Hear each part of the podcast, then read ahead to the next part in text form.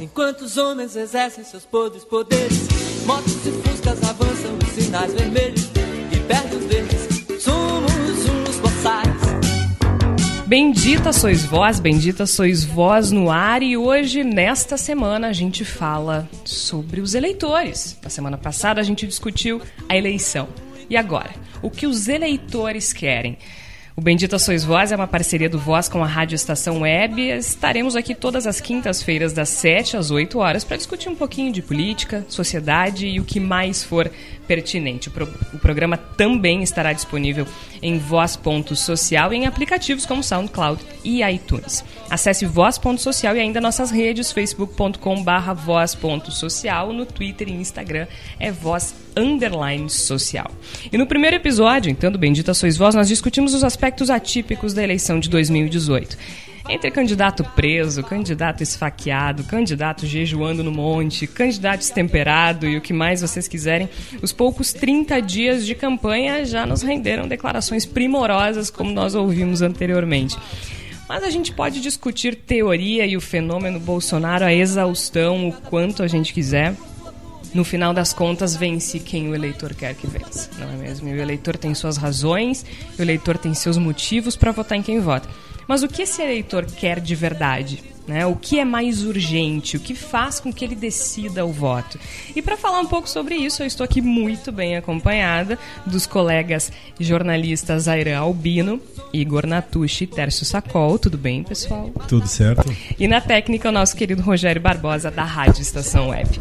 E nós estamos recebendo uma convidada muito especial, a antropóloga Lúcia Scalco, que, junto com a também antropóloga Rosane Pinheiro Machado, conduz uma pesquisa sobre juventude, consumo e política no Morro da Cruz, aqui em Porto Alegre, há quase 10 anos. Obrigada por ter vindo, Lúcia.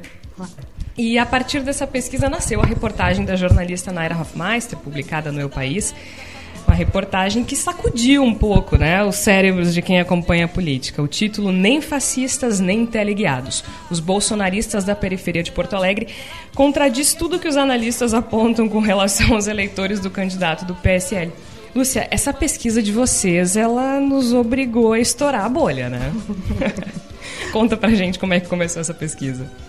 É, essa pesquisa, é, ela é fruto é, quase nove anos, há nove anos atrás, eu e a Rosana começamos uma parceria e a gente estava interessada em pesquisar consumo, né? Eu pesquisava ah, já no Morro a questão da informática e a Rosana é, pesquisava pirataria e, e, marcas. Então a gente é, começou a seguir é, e pesquisar muito no, no, numa escola, mas também pela rua, grupos jovens que estavam é, aderindo à, à questão dos bondes de marca, dos naikeiros, adideiros e, e foi muito foi, foi interessante porque a gente já estava fazendo essa pesquisa, já acompanhava os jovens indo aos shoppings, já tinha assim bem mapeado toda essa realidade quando estourou o fenômeno dos rolezinhos, que também foi uma coisa assim, foi em janeiro do nem me lembro de que ano e aí todo mundo a nossa pesquisa bombou. E a gente acompanha né? A gente tem a, a assim existe muitas é, a, a, metodologia né? Na antropologia é bem bem ampla tem muitos caminhos e a gente escolheu esse caminho. Então a gente segue esse grupo de jovens há muitos anos né? E vem acompanhando né? Então eles eram novos e iam nos bailes funk eram muitos entusiasmados assim. E passado oito anos né a gente é, é, também a gente já procurou eles em diversas ocasiões, é, todos, não digo de duas, três vezes ao ano a gente a gente atualiza os dados, né? E eles foram casando, foram e, e há pouco tempo a gente pensou, bom, que será? Como é que eles estão politicamente, né? E foi tudo assim muita coincidência, né? Que e quando a gente foi conversar com esses específicos, é, a gente ficou assim até um pouco, é, não digo pessoalmente, até um pouco desencantada porque eles tinha uma outra visão, né? Nos, nos Surpreendeu nos, vocês? Nos, nos surpreenderam, porque é, aí que a gente foi começar isso já o ano passado a gente já começou a sentir que alguma coisa estava acontecendo ali, né? E, e eles tinham é, iam votar no, no Bolsonaro, né? Então como que a gente entendesse foi um mergulho assim para conseguir entender uma primeira assim é, é, uma visão assim do senso comum é ah é o cara que que não tem noção ou que não né tu desqualifica um pouco a pessoa porque tu não consegue entender ah ele tá porque tá na moda não... é inclusive o título é, diz muito disso né nem fascistas nem teleguiados ou seja não é aquilo que a maioria das pessoas que é contra o Bolsonaro pensa do eleitor é. do Bolsonaro é. né é uma perspectiva nova é. Tem duas, duas coisas que eu acho interessante. Uma, primeiro, é a questão da segurança pública. É assim, ó, é um, é, eu, aí eu acho uma crítica, assim, como pesquisadora, como que, que estudo, é, existe uma miopia na esquerda quando a questão do assalto, assim, da violência, é, a gente consegue entender, eu entendo, olha, é, por que, que um menino, eu saí aqui, o menino avançou na minha bolsa, me deu uma facada, tudo isso a gente consegue ter. Mas é uma coisa com muito. tem outro peso nas classes populares. Por exemplo, meu amigo, há pouco, ele é trabalhador, né? Essa é uma categoria que depois eu quero falar bastante. Ele saiu, ele é, ele é educador do Pão dos Pobres. Ele voltando à noite, desceu na PUC e roubaram a mochila dele e a, eu, se me roubaram, qualquer um de nós, sei lá, uma semana, compra um celular pior, tu consegue continuar a vida. Mas para eles o peso de, uma, de, um, de, um, de um roubo é horrível, né? É, é, eles não têm outra maneira de, de conseguir, é muito difícil. Então é, é, é, é devastador o que, o que eles contaram, né? Meus amigos foram mortos, meus amigos foram presos. Ele, é, é uma realidade muito dura. Tem um trecho da reportagem que eu achei é, que, que, explica exatamente isso, né? São o Anriel do Prado Neves, que tem 24 anos, ele dirige no Uber. Uber. E ele disse assim, abre aspas, uh, ele tem um adesivo do, do Bolsonaro no carro e ele diz, sei que tem gente que dá nota ruim por isso, mas tudo bem. Ele já foi assaltado duas vezes quando era taxista, mas o que preocupa mesmo o Anriel é o tráfico e a guerra com a polícia. Abre aspas, dos meus 30 amigos de infância só sobraram dois. Ou os, os outros todos morreram, foram executados. Isso faz a gente refletir bastante sobre o a visão que a gente tem da, da, leitura do problema da violência. A gente acha que a pauta da violência ela é uma pauta estratificada para cima, que é uma pauta que interessa da classe média alta para cima, que é elitista. E eu acho que uma das coisas que se demonstra claramente pela sua pesquisa é que não, que inclusive é uma preocupação ainda maior em outras, em outras dimensões das classes que supostamente não seriam as tão preocupadas com esse tipo de questão. Quem anda de ônibus, né? Que é uma que toda está tá exposto à violência, quem fica numa parada, que os ônibus agora começam a demorar muito, né? Meia hora, uma hora. Então é, é outra realidade. Exatamente esse ponto né, que, que eu ia trazer, porque eu acho que quando a gente fala de segurança pública, de violência, uh, eu acho que seria legal começar a analisar o sentimento que fica após um assalto. Né? Porque esse discurso que a gente fala que é comprado já da esquerda, mas as pessoas que têm esses olhares e um, um trabalho, por exemplo, ligados a assistencialismo, já conseguem ver, por exemplo, né, um assalto de uma forma, mas a grande, grande, grande, grande maioria vai ficar com aquele sentimento de raiva. E aí o que, que vai fazer com isso, né? Onde é que vai descontar então eu, eu, acho que aí vai o, o, o, o assunto vai muito além de, de classe social, né? mas é aquele sentimento que, que tu carregou até aquele momento. Né?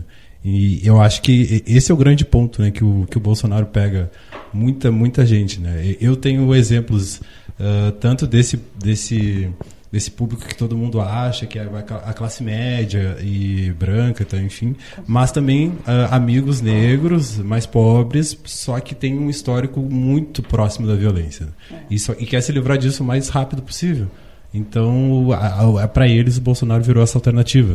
Recentemente saiu uma pesquisa, eu acho que questionava a metodologia, eu não sou estatístico, mas a gente tem que colocar aqui uma pesquisa do Portal 360, que é um portal especializado em política, e falava e todo mundo questionou uh, a credibilidade não pelo método da pesquisa, mas por reconhecer que grande parte dos eleitores do Bolos votariam em Bolsonaro no segundo turno. É, eu não tenho critério, como eu falei para vocês, para dizer estatisticamente que isso é certo ou errado, mas o ponto é: as nuances não aceitam as, as simplificações. É óbvio que entre todas as pesquisas, o Ibope e o Datafolha mostram que há uma classe média, e não dos ricos, mas uma classe média que apoia em grande parte Jair Bolsonaro, e há uma grande parte das pessoas de até um, dois salários mínimos que uh, uh, tendem a massificar o voto no Partido dos Trabalhadores. Mas essas nuances, como o Era falou, tem muito a ver com a percepção de realidade. E aí eu volto a colocar aquilo que a gente falou no programa passado, que é a gente busca eco, isso é um comportamento humano, busca eco no que é mais simples. Ninguém quer soluções muito complexas. Ninguém quer descobrir como o candidato vai gerar emprego a partir da ótica da migração, do investimento internacional, das commodities. Ninguém quer saber isso. Eu quero saber: tem emprego? Tem carteira de trabalho? Quanto que eu ganho no final do mês? Se tu me der uma resposta simples, ainda que falaciosa, tende a ganhar o meu voto de uma forma um pouco mais, uh, uh, mais veloz, mais rápida. Né? E, e, tu sente, Lúcia, isso na pesquisa com, com o pessoal lá do Morro da Cruz, que essa, essa coisa do, uh, do argumento fácil, simples, né? Não fácil, Sim. mas um argumento simples e objetivo com relação a um problema que afeta eles diretamente é atraente. Inclusive, para mim foi uma surpresa é, quando se, assim, muitas vezes a gente fez roda de conversa com, as, com, as, com os jovens, né? E aquela toda, a, quando alguém era criticava, aquilo é até um, é, ao contrário do que eu imaginava, era um reforço. Ah, esse é o jeito dele. Isso, isso é que porque ele é que nem a gente, ele é, não aceita politicamente é, é, faz piada. Então, isso aproxima, em vez de afastar, era um, um argumento favorável. Sim, aquela coisa do, do é um homem simples, simples né? Ah, não entende com... de economia. Tudo bem, ele admite, é, ele né? Quem, ele... quem, quem consegue, e exatamente acho isso mesmo. Uma coisa que me chama a atenção, e acho que para mim pelo menos da pesquisa de vocês, pelo que eu acompanhei, foi uma das coisas que mais me, me tocou. É que, assim, quando a gente pensa no eleitor do Bolsonaro, a gente pensa em uma pessoa que concorda com ele, ponto. Né? Com tudo. E, e, e, inclusive com os, com os preconceitos. Pessoa rotulável, né? Isso. E, e, e, essa pesquisa mostra que não, né? Até usando o mesmo exemplo de antes, o, o, o rapaz, o Anriel, ele diz na reportagem que ele, por exemplo, não é a favor de liberar o porte de armas para a população. Ele é, é usa a expressão aqui, fica com um pé atrás, né? Em compensação, ele acha que é uma boa ideia a redução da maioridade penal. Ele é. disse, ah, gurizada aqui mata sendo ó. Então, é, isso aparece muito na pesquisa de vocês, né? Não, não existe uma concordância uh, de cima a baixo com todas as ideias do Bolsonaro, né? Não, não. É, é, inclusive, uma que é a mais fã, uma pessoa assim que nem um estereótipo, né? Ela, ela disse, olha, na questão dos refugiados eu não concordo.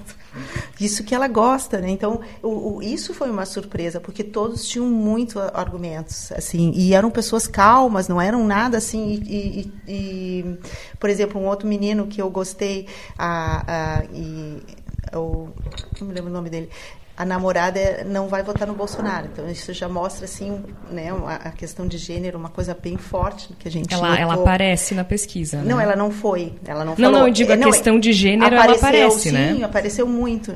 Inclusive nesses grupos, nessas rodas de conversa, no final a gente teve que separar os meninos das meninas, porque os meninos não tinham argumento, não conseguiam se sentiam constrangidos. Das, isso, isso, isso até é uma coisa que, sim, que eu e a Rosana estamos notando muito, que é assim essa, esse protagonismo das meninas, né? Uma coisa muito interessante, assim, uma, uma é uma liderança, um, é incrível, assim, a mesma idade, as mesmas trajetórias e elas lá na frente, assim, com muito argumento, muito né, um feminismo assim forte, né, que a gente está pesquisando isso. Isso e é, é bem coisa... interessante. Agora, eu, isso que o colega falou da questão do é muito incrível. O rapaz disse assim: eu voto, eu voto no Lula ou no Bolsonaro. Assim, é, é pessoaliza. O, o, o, Lula é a é, figura do é. líder que pode nos salvar, né? Então, assim, eu sempre gostei do Lula, mas mesmo gostando do Lula, então eles acreditam não, né, no Lula, eles eles migram para o Bolsonaro por por essa questão da segurança, ou porque ele dizer, ele, ele dá uma resposta a esse anseio né, deles. É, ele responde, bandido bom é bandido morto. É, é, uma resposta rápida, é uma resposta objetiva e é uma resposta uh, de fácil assimilação. Né? É, é problemas simples. bastante complexos. Exatamente. Por exemplo, a outra questão assim que muito recorrente, recorrente, a questão da, da, da, da do porte de armas. O Sim. porte de armas, assim, a arma, eu nunca vi uma arma, não tenho convívio com arma, não sei. Mas lá é, a realidade é completamente diferente. Outro dia um menininho me deu me fez um desenho, né? Um menino que eu gosto muito, porque e aí eu fui abrir, era um revólver, assim, vermelho. Aí eu fiz, acho que uma cara, e ele disse assim, mas tu não gostou? Aí eu digo, ai, amigo, uma arma, não é do mal? Ele disse, não, eu tenho esse desenho. Da... E a arma é, um, é tudo de bom. Ele tem cinco anos, ele cresce com aquilo. Então eles acham assim, ah, eu não tenho. O, o, o menino que contou, meu avô foi. Oito vezes foi, foi é, assaltado em, em Águas Claras. Ele quer uma arma, ele tem direito a ter uma arma, eles já chegam atirando, por que, que meu avô não tem? Né? Ele não vai poder ligar para o 190. É uma realidade. Né? É. Eu quero, meu avô tem que se, é, é, é, ter direito a ter uma segura.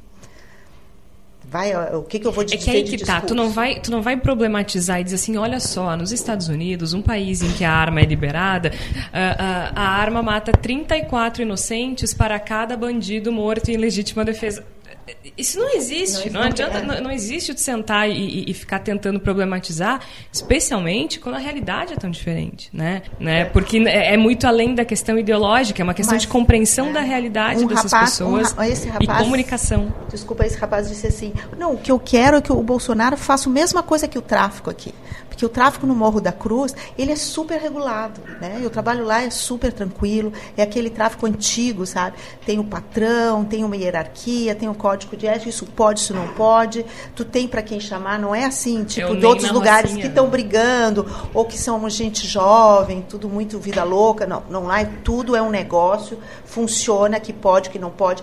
Por exemplo, lá na associação onde eu trabalho, é, tem, a gente reformou, agora está fazendo o salão, veio a ordem, não pode baile funk, baile funk é na tuca, porque faz barulho e ninguém discute. Isso aqui, eles regulam a vida social de lá. E esse menino disse: não, o Bolsonaro vai fazer o que, os o que o tráfico faz aqui, vai regular a vida, vai botar ordem. Então todos querem, estão clamando isso. Essa, essa palavra, a ordem, ela é muito forte. É, ela, não, sim, ela, ela é muito forte. Eu fico pensando muito também nisso, né? Do, do exemplo que o, que o traficante dá. E é, e é isso, né? ele, ele vê a figura do, do, do, do Bolsonaro próxima a esse traficante e acredita que ele está fazendo muito correto, né? Que nem a gente estava falando, né?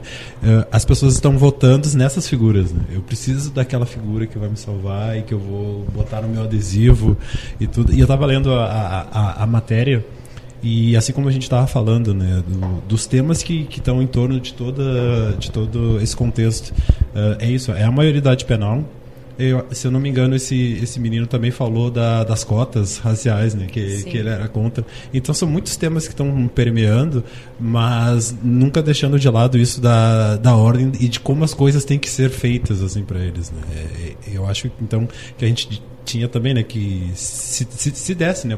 Para todo mundo começar a se ligar em todos esses temas ao redor. Então... É, eu, eu não sei, Jorge, é mais a tua área de estudo. Eu não trabalho com ciência política, meu, meu foco é mais economia. Mas é, para mim é um pouco de. É, porque o discurso keynesiano é, econômico cai um pouco em, em desuso, e, e, inclusive entre é, classes socialmente mais desfavorecidas. E por que, que o discurso da meritocracia e do liberalismo ganha força? E nós temos um candidato incorporando isso, mesmo com um tempo exíguo de campanha, que é o, o Amoedo, né? E, e, então, por que, que esse discurso meritocrático, como a Aira falou ali, de pessoas que citam essa questão, vou me opor a coisas que em tese podem me, me favorecer, é, também é, na minha percepção, e eu acho que vale mais para os jovens, essa, essa dificuldade é, de interpretar discursos. E os discursos mais fortes sempre ganham. Então, quais são os discursos mais fortes que nós encontramos hoje? Eu, eu costumo fazer uma, uma, brincadeira desagradável. Toda vez que um colega jornalista é demitido, e infelizmente isso acontece cada vez mais recorrentemente, as pessoas vão lá e dizem assim na página dele: para as pessoas boas sempre tem espaço, logo, logo tu vais te colocar. Muitos colegas jovens escrevem isso. Eu não concordo com isso. Eu não concordo que existe espaço para todas as pessoas boas, eu não concordo que o mercado é, é meritocrático, eu não concordo Sim. que há um respaldo técnico, mas é um discurso fácil e que eu vejo muitos dos meus alunos chegarem hoje prontos numa universidade privada, muitos bolsistas, muitos alunos com crédito e que sabem as diferenças que eles tiveram para alcançar o mesmo processo que outros alunos de alta renda têm e mesmo assim ecoam esse discurso. Então, alguns discursos uh, são maiores do que a própria constituição individual. É, e o enfrentamento desse discurso te coloca num. Né? Então, o que, que é mais fácil? O jovem não conseguir trabalho e entender que, bom, mas se tu esforçar muito, tu consegue trabalho, ou o jovem não conseguir trabalho e dizer, bom, mas eu venho de uma cultura, de um transporte público com dificuldades de acesso, com uma educação deficiente, etc, etc, etc. Então esses discursos, e aí eu volto um pouco para nossa área, eles estão tão incrustados, incrustados que o jornalismo, uh, e aí a minha área de estudo, que é o jornalismo econômico, ao invés de contextualizar, ele abraça e diz: Bom, é mesmo. Então, se tu não conseguiu, talvez seja a hora de tu te esforçar mais. E isso, isso se reflete muito né, no, no morro, principalmente com quem consegue furar essa, essa linha, né, né Lúcia? Não, um, uma coisa assim colada que explica um pouco, eu acho, essa ascensão assim, dessa coisa mais conservadora, né, que a gente está fechando essa análise que a gente está chamando, vai escrever um livro da, da esperança ao ódio, ou do ódio à esperança, a gente ainda não sabe, mas eles se falam. E eu terminei há pouco, estou terminando um pós-doc que eu fiz sobre circulação de criança mas esse tema tem um pouco a ver. Então eu, eu, eu pesquisei por um ano como é ter um filho no Morro da Cruz, qual é, como é que tu aciona, quem que cuida, como é que fica. Fiz um levantamento das creches e assim um, é um absurdo a pessoa imaginar que nós estamos, sabe, em 2018 e não tem lugar. E as, a, as escolas funcionam assim: o, o, governo investe pouco em escola pública mesmo, creche é, é, pública. Tem uma. E então ele o que, que ele faz? Ele com, faz convênio com algumas, né? Que, e é uma legislação super difícil. Então assim a coisa mais rara que tem é creche. Então tem os cuidas, tem tudo isso. E eu presenciei uma cena que me marcou muito, que explica muito, acho que essa ascensão até do conservadorismo e do Bolsonaro. Uma moça foi na creche do Muri Alto, que é conveniada, pediu a vaga para a criança filha. Ah, explicou que não podia, que estava lotado e tudo. Os critérios. Aí ela terminou assim muito chateada e disse assim: "Então tá, eu entendi. Então para mim ter uma vaga aqui, eu vou ter que meu marido tem que ser preso, eu tenho que espancar meu filho, eu tenho que me prostituir, porque então eu ela disse: "Eu sou penalizada porque eu sou trabalhadora". Então existe essa categoria trabalhador e vagabundo, sabe? E eles, por ganhar mil reais, por ganhar um salário mínimo, eles são considerados, porque assim, o, a periferia não é um todo homogêneo, eles se, se dividem muito, né? Então, dentro de uma hierarquia, ela é considerada rica, porque ela tem carteira assinada e tem. E ela diz, minha mãe está doente, eu não tenho que cuidar meu filho. E aí eu não tenho. O que, que eu faço? A, a menina que é novinha, que teve filho, traz o filho e vai para casa dormir. Então a, a, creche não é para mãe que trabalha.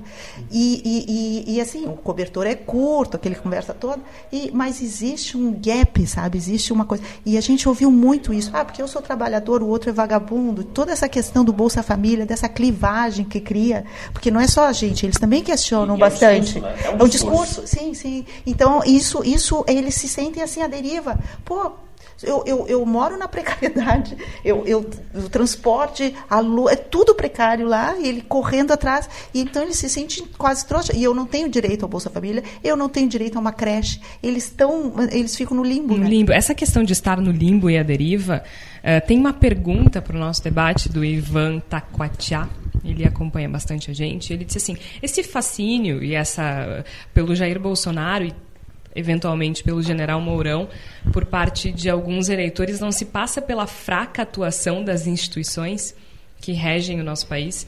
É, acho que tem um pouco a ver com isso, né? Essas pessoas não. Uh, o governo, o Estado, não atende essas pessoas. Eles mas, estão, Jorge, eu, eu, eu acho que o Ivan tem razão na pergunta, mas ao mesmo tempo é. Eu, eu, sempre volto a olhar porque a gente tende a olhar com óculos de brasileiro as coisas, mas a minha pergunta é: o Estado, em algum lugar do mundo, é capaz de contemplar essas demandas sociais?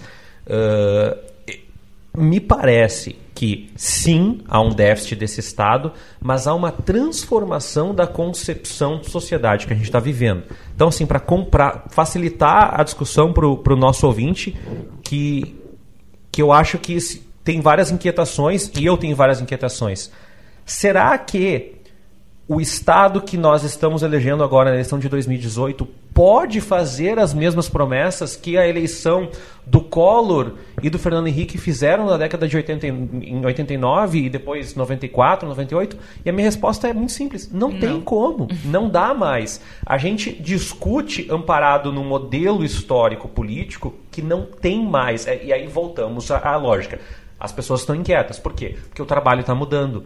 Com leis ou sem leis, o trabalho está mudando, a concepção de mundo está mudando, as relações sociais, de gênero, de orientação, de ativismo estão mudando, a, o apego às instituições está mudando.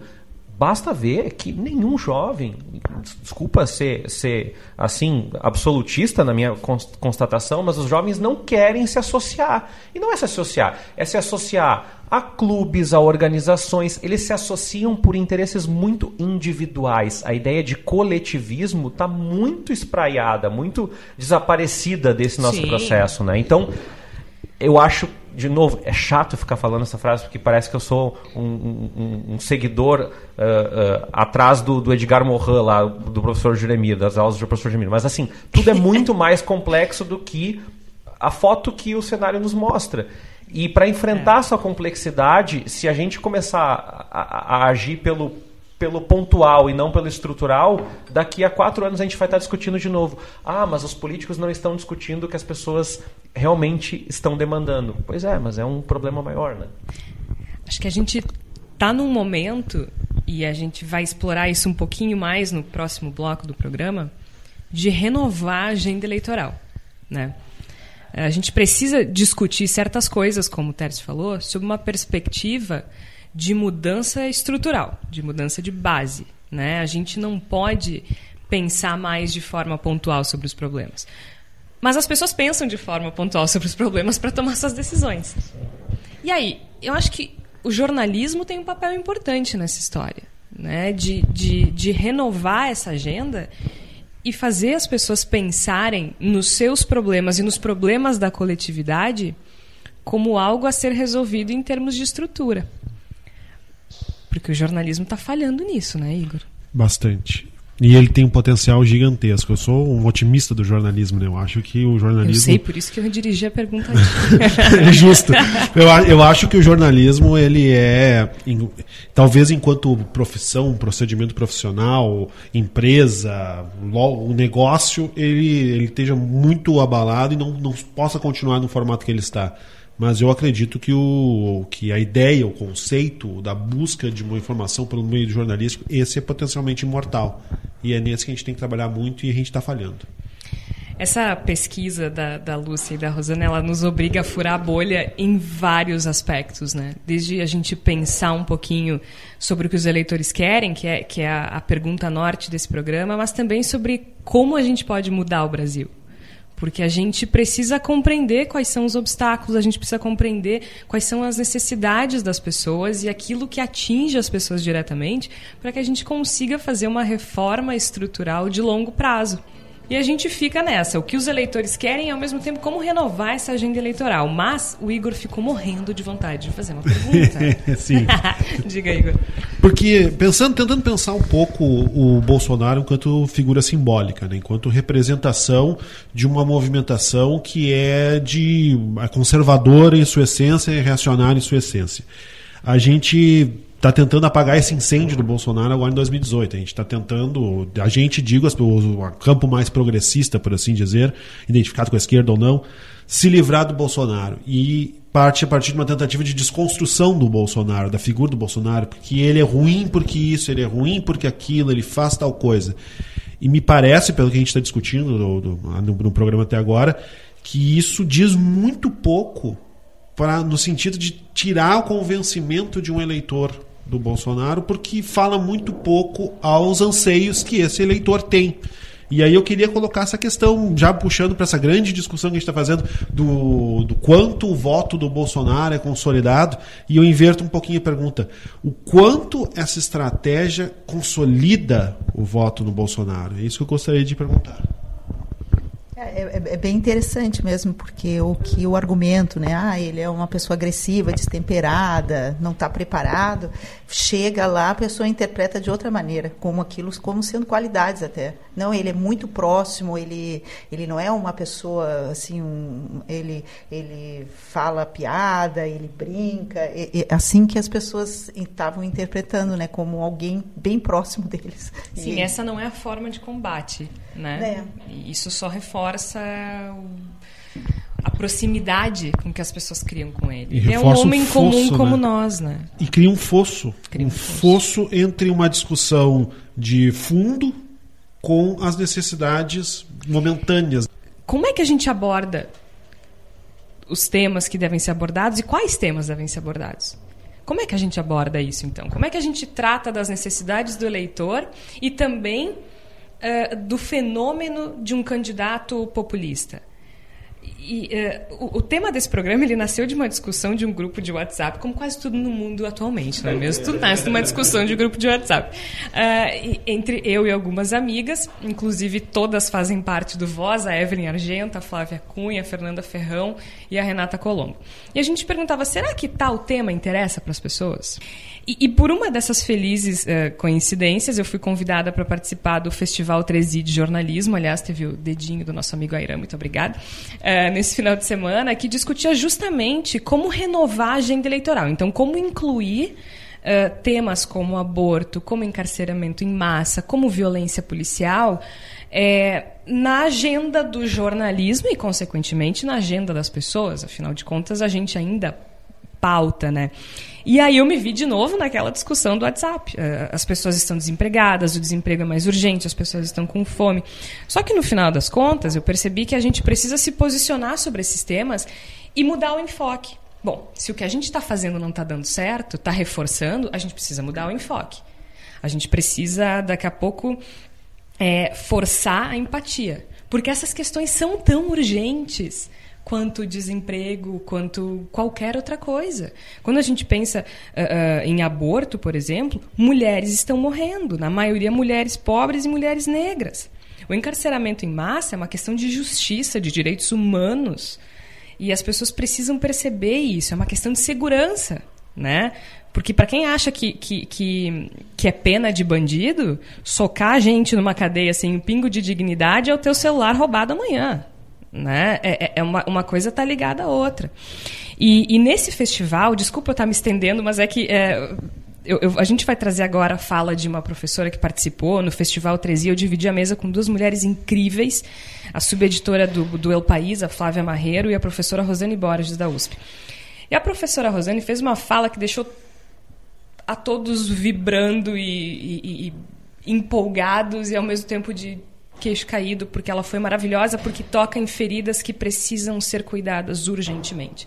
Então a gente vai ouvir um trecho do que disse a professora Rosane Borges durante o Festival 13 de Jornalismo sobre estrutura, sobre como renovar a agenda eleitoral e como isso é determinante para o desenvolvimento do país. Quando a gente é, pensa os novos eixos e novas perspectivas e os embrólios que o jornalismo se envolve a partir dessa disputa com opinião, a gente vai ver, e aí eu vou pegar os exemplos que a já deu, né, porque foram também alguns exemplos que eu é, elenquei aqui para a gente pensar a agenda eleitoral. Quando a gente está falando de eleições, a gente está falando daquilo que é mais sensível em termos de demanda e de necessidade da população.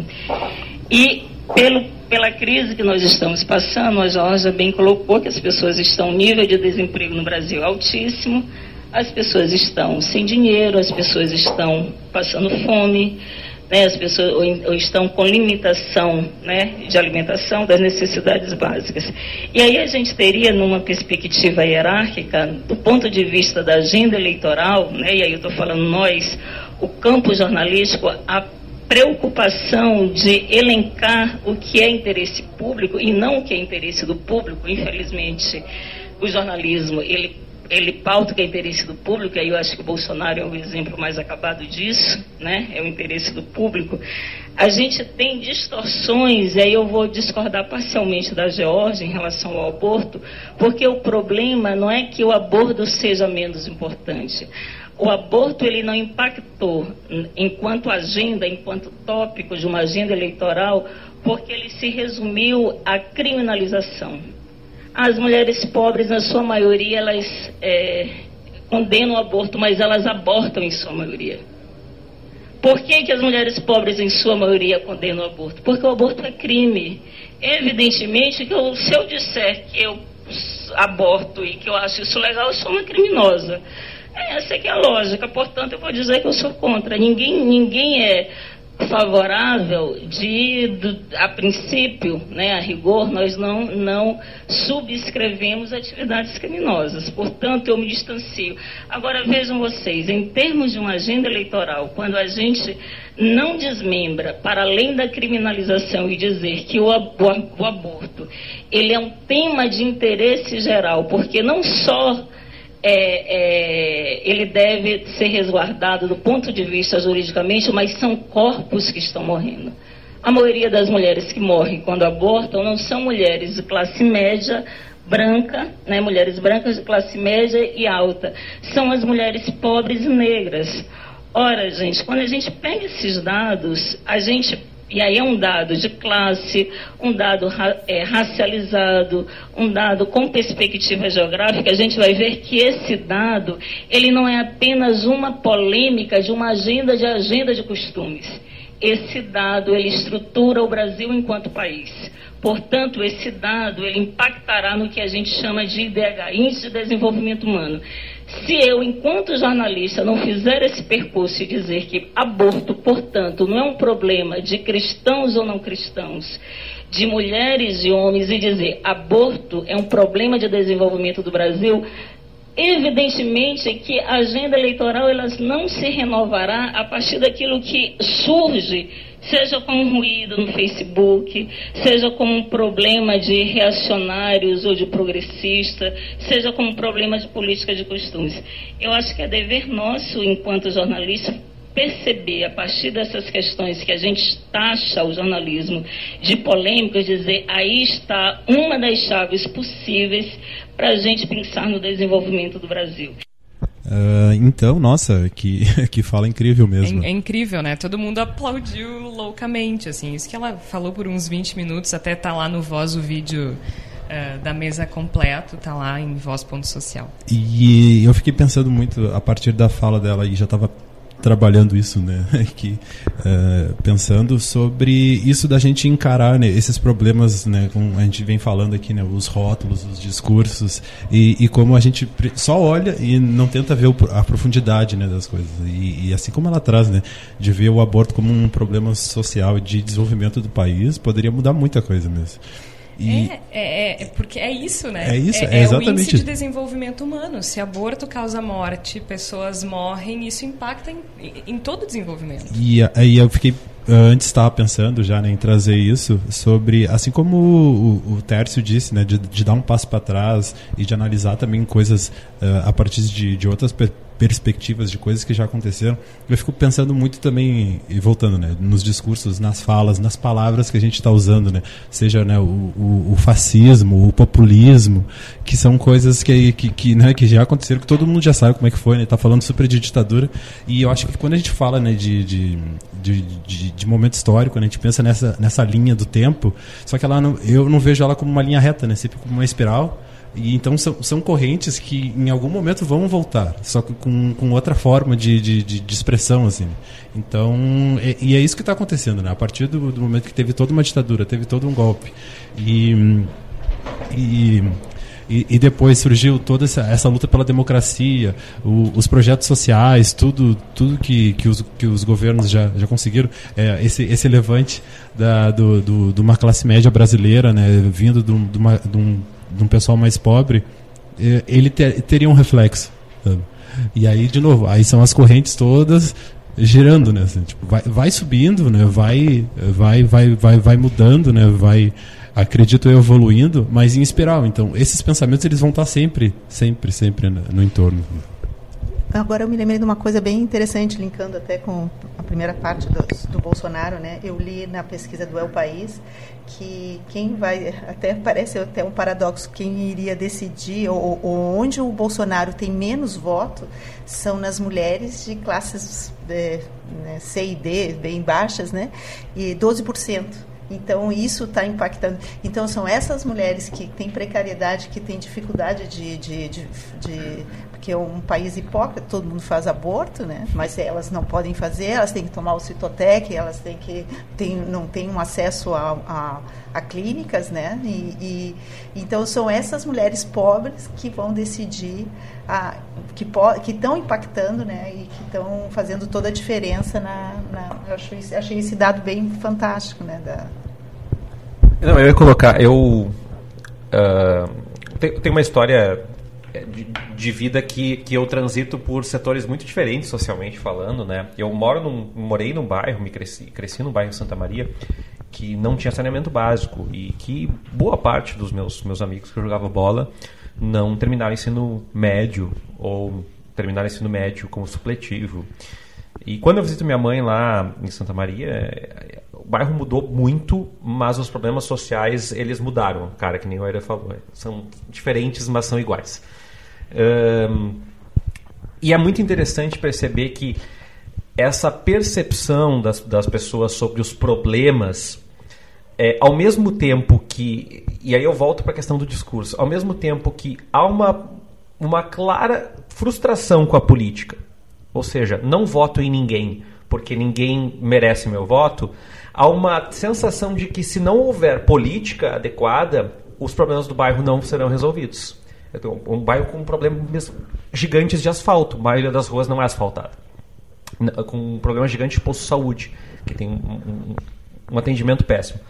É, e aí me vem muito à cabeça que é a gente nunca parou, e eu falo a gente enquanto Brasil, a gente nunca parou para pensar muito bem. E, claro, eu não gosto de comparar com outros países, mas o Uruguai tem uma consciência de governo e de Estado interessante. O Chile, que tem um Estado menor, tem uma consciência interessante, mas o Brasil a gente nunca teve uma consciência o que, que, a gente quer mesmo exatamente? A gente quer, ah, não, vamos entrar por essa via de que o Estado não deve ter nada e bom, mas então nós não temos programas, problemas, programas sociais, não temos universidade pública. O que a gente não discute, nem no, no momento da campanha, nem uh, Bolsonaro, nem Haddad, nem Ciro Gomes, nem Marina Silva discutem a percepção de Estado brasileiro. A gente discute quatro anos de governo. Né? E uma prova disso, Tércio, é o fato de que a gente não dá a menor importância para a eleição do legislativo, sendo que o nosso sistema ele é um presidencialismo de coalizão, ou seja, o presidente não governa sem a palavra é meio forte, mas sem o aval do legislativo, né? Ele fica bastante engessado, fica bastante refém. Daí os problemas de corrupção. Os problemas de corrupção que a gente vê não é porque política sem vergonha. É também, pode ser. Há pessoas que não que estão que, que, que no jogo para isso. Mas é um sistema que fica extremamente engessado e o presidente fica refém. E a gente fica discutindo o que os eleitores querem do presidente, mas a gente acaba negligenciando a eleição que provavelmente é mais determinante é, quando a gente trata desse tipo de assunto. Quem vai decidir descriminalização do aborto? Quem vai decidir uh, redução da maioridade penal? Qualquer coisa desse tipo é o legislativo. Tudo bem, o presidente pode vetar ou não, e aí a gente entra numa outra questão. O presidente pode enviar o projeto. Mas a forma como a gente trata a eleição do legislativo, acho que é um reflexo direto disso que o Tércio está falando, de, de, de compreensão do que a gente espera dos políticos, de, de, do que o Estado pode fazer pela gente, né? E, e, de que forma isso, isso se dá. Agora, a gente não pode deixar de falar da força das mulheres nessa história. Porque é a primeira. É, é, assim, eu sou jovem, mas é a primeira vez que eu me lembro de a mulher estar tá no centro da decisão política e da discussão política. Que os assuntos e as políticas públicas, pra, não digo no centro, mas ter destaque. E as políticas públicas para as mulheres estão sendo discutidas. E as mulheres estão se levantando contra um candidato que é machista e. Né, aí a lista é tipo um pergaminho, assim, vai se abrindo. Uh, então, isso é muito importante porque a gente está discutindo como renovar a agenda eleitoral, as mulheres estão fazendo isso. As mulheres nesse país estão renovando a agenda eleitoral. Na marra, né? E por um motivo que a gente não gostaria que existisse, que é uma resposta a uma pessoa, né? Ao candidato do PSL. Mas isso está acontecendo. E esse movimento, o ele não, é uma demonstração dessa força e é sobre isso que a Flávia Cunha fala na coluna dessa semana. Na coluna Voos Literários dessa semana, eu abordo um livro sobre feminismo para falar sobre a campanha Ele Não, que une quase 3 milhões de mulheres nas redes sociais contra o discurso de ódio e o machismo propagado por Jair Bolsonaro. O assunto tem tudo a ver com o que vocês estão debatendo nessa edição do Bendita Sois Vós, e eu por aqui não escondo a minha adesão ao movimento contra o candidato do PSL. E a minha recomendação literária é então o livro A Mãe de Todas as Perguntas, que tem um ensaio sobre as tentativas de silenciamento não só das mulheres, mas também dos homens, obrigados a serem fortes e não manifestarem emoções. Será que isso explica tantos homens e mulheres também querendo andar armados por aí e achando que essa é a salvação para o Brasil? Eu deixo para vocês responderem essa pergunta. Perguntinha fácil a da Flávia, não é mesmo? Uh, perguntinha fácil. Mas a, é, é, importante a gente estar tá discutindo isso, né, Lúcia? Essa, essa força foi uma surpresa, né? É, inclusive a gente teve que separar, né, as turmas porque os meninos ficavam incomodados e, e, a gente tem sentido esse protagonismo das mulheres. Eu não sei explicar talvez tudo porque ainda a gente está pesquisando, mas talvez porque tem falta em tantas coisas ainda para elas para elas conseguirem. E e a questão também da maternidade cedo, né, que a gente tem uma visão totalmente distorcida que é alguma coisa ruim, né, para elas lá é um empoderamento, né, elas passam a ter uma nova uma posição, sim, né? ela se torna mãe, né, como se tivesse um manto sagrado, com direito a acesso, assim, tem uma certa proteção para para gestação. Então, tem muitas questões aí envolvidas, mas eu acho que é, é inegável esse protagonismo né, das mulheres, de todas as mulheres, né? E eu acho que a, a coisa boa, a, a, o fato novo, bom, né? Que eu acho que a gente tem que ser um pouco otimista, apesar da, do que vier vir por aí. A gente vai salvar esse país. Hein? E não, sério, e eu, eu, tava pens, eu tava pensando e vindo mais coisas na cabeça sobre esse, o protagonismo da, das mulheres, né? Assim eu, né, em, em, enquanto negro e ver de, por exemplo, né, 50% 54% da população do Brasil é negra e os temas não são trabalhados, né? Para as mulheres também, tipo, elas são muito, são a maioria do país e só agora que está surgindo isso. Mas também a gente vê como só agora, mas também com, com, com muita qualidade, muito bem estruturado. Uh, eu estava pensando aqui nesses temas que a gente falou, né? Uh, tá, vai ter todo o, o, o levante, toda a organização para as mulheres contra o Bolsonaro. Uh, eu, eu, lembrei do tema da, da, da encarceramento em massa. A Joyce Bird, Burt, uh, ela é paulista e ela tem um livro daquela coleção da Djamila sobre uhum. também o que é lugar de fábula, o, o feminismos plurais, e ela fala, tem um livro só sobre isso, assim, que eu já faço um paralelo com a Ava DuVernay, que fez o documentário da 13ª Emenda. Então, que documentário, ó, quem tem Netflix, pelo amor de Deus, assistam. A, a própria, né, a vereadora Marielle Franco, que já estava inserida dentro do, né, do, do, do legislativo para conseguir fazer alguma mudança. Então eu, eu fico pensando e, e, e viajando né, e trazendo de novo né, para esse debate sobre esse, né, sim, o protagonismo da, das mulheres chegou, mas a, a, ainda né, os rostos, a, os rótulos, eles são né, masculinos. Né.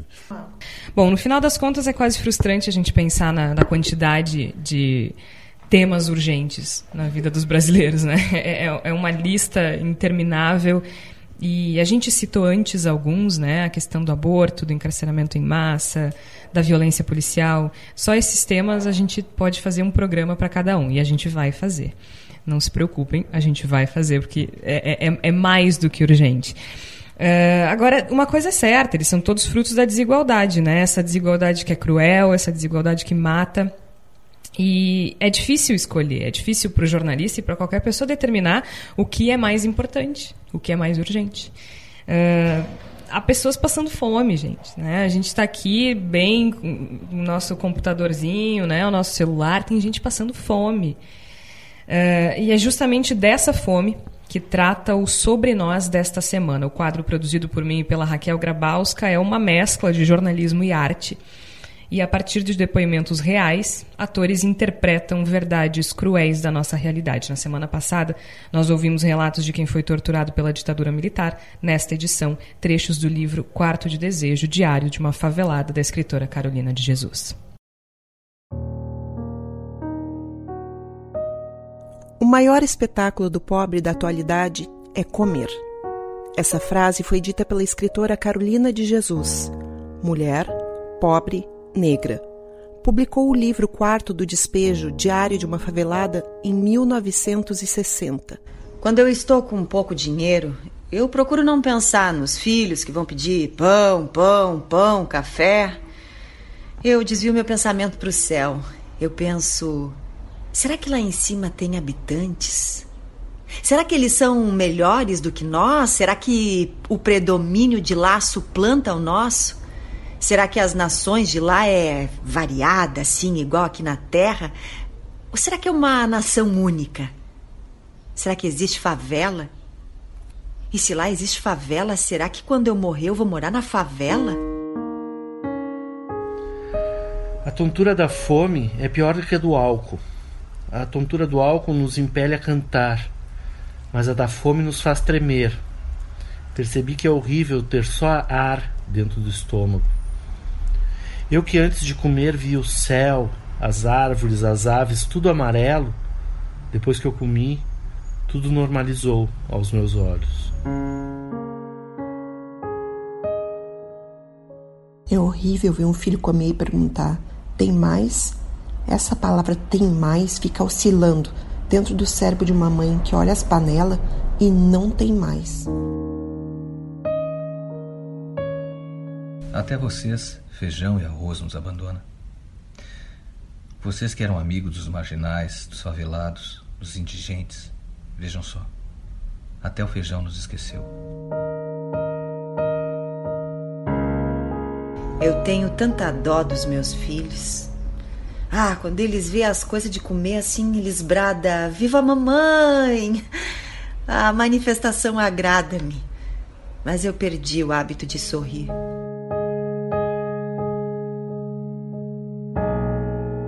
Parece que eu vim ao mundo predestinado a catar.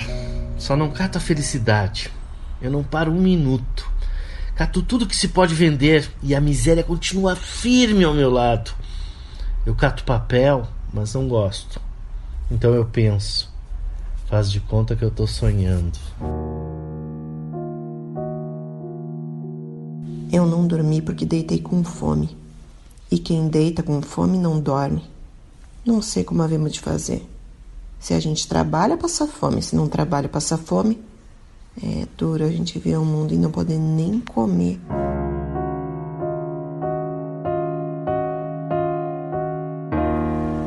Hoje não temos nada para comer.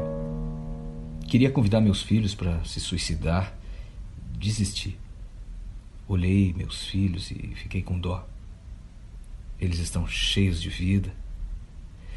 Será que Deus me esqueceu? Será que ele ficou de mal comigo?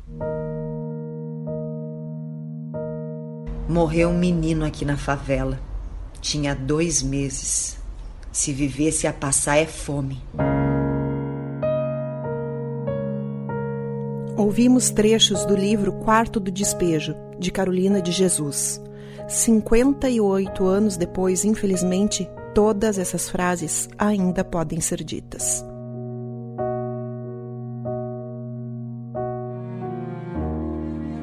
Sobre nós. Direção: Raquel Grabowska. Trilha sonora: Ângelo Primon. Roteiro e produção: Georgia Santos, Raquel Grabowska e Vika Chaba. Elenco: Ângelo Primon, Raquel Grabowska, Vika Chaba e Vinícius Petri.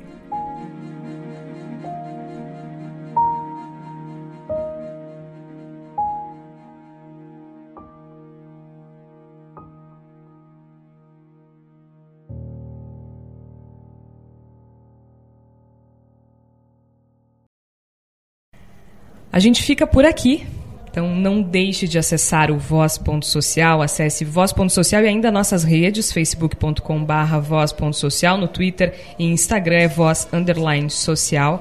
Na semana que vem tem mais Bendita Sois Voz, essa parceria do Voz com a Rádio Estação Web. Gente, muito obrigada pela participação de vocês. Eu espero que a gente possa conversar ainda muitas vezes sobre esses e outros assuntos. Até mais. Enquanto os homens exercem seus podres poderes, motos e fuscas avançam os sinais vermelhos e perdem os.